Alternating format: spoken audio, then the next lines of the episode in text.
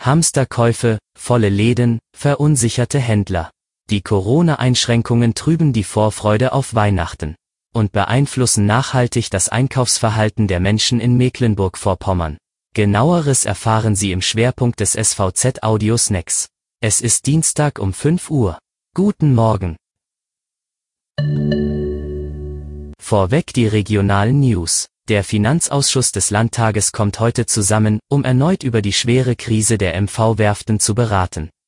Offenbar gibt es Schwierigkeiten bei den Verhandlungen mit dem Bund, unter dessen Rettungsschirm der Schiffbauer schlüpfen soll.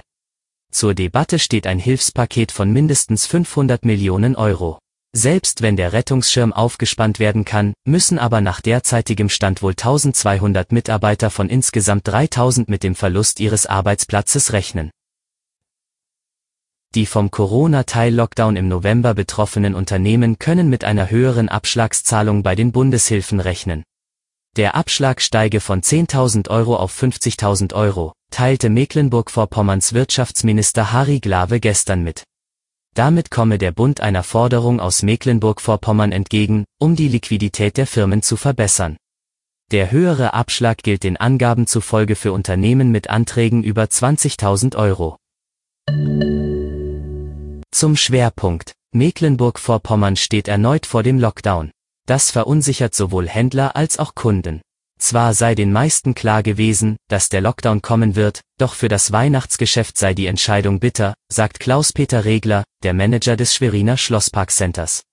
Das Geschäft mit Lebensmitteln und Drogerieartikeln wird nicht betroffen sein, dennoch fangen einige Kunden bereits wieder an zu hamstern, berichtet Regler. Einen Lieferengpass erwarte er jedoch nicht. Verändern wird sich in den nächsten Tagen vor allem das Bild in der Innenstadt. Wo heute noch Kunden einkaufen, stehen sie ab morgen vor verschlossenen Türen. Für den Einzelhandel in der Innenstadt ist es ein Drama, sagt Angela Hinze, Vorsitzende der Werbegemeinschaft Altstadt in Schwerin.